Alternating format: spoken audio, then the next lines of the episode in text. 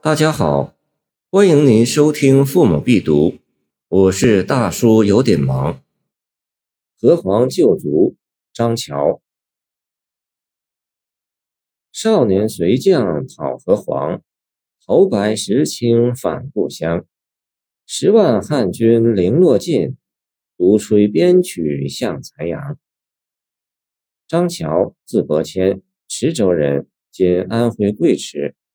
懿宗咸通中，与许唐、玉坦之、郑谷等称使者。黄巢兵起，退隐九华山。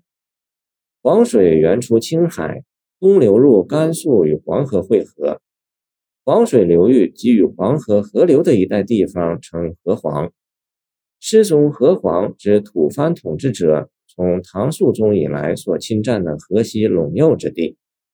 宣宗大中三年。公元八百四十九年，吐蕃以秦、元、安乐三州及石门等七关归唐。五年，公元八百五十一年，张议潮略定瓜夷等十州，遣使入献图籍，于是河黄之地尽复。近百年间的战争给人民造成巨大痛苦。此诗所写的河黄救卒，就是当时久戍幸存的一个老兵。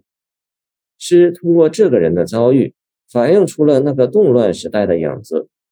此诗叙事简单，笔调亦娴雅平和，意味却不易穷尽。首句言“随将讨河黄”，似乎还带点豪气；次句说“时清返故乡”，似乎颇为庆幸。在三句所谓“十万汉军零落尽”的背景下，犹见生还之难能，似乎更可庆幸。末了，集中为人物造像。那老兵在黄昏时分吹笛，则耐人寻味。诗中字里行间，尤其是在独吹边曲向残阳的图景中，流露出一种深沉的哀伤。残阳二字所暗示的日薄西山的景象，会引起一位头白老人什么样的感触呢？那几乎是气息奄奄、朝不虑夕的一个象征。一个“独”字又交代了这个老人目前处境，暗示出他从军后家园所发生的重大变故，使他垂老无家。这个字几乎抵得上古时十五从军征的全部内容：少小从军，及老始归，而原庐蒿篱，身陷穷途之境。从少年到白发，多少年的殷切盼望俱成泡影。他毕竟是生还了。而更多的边兵有着更加悲惨的命运，他们抱骨沙场，是永远回不到家园了。十万汉军零落尽，就从侧面落笔，反映了唐代人民为战争付出的惨重代价。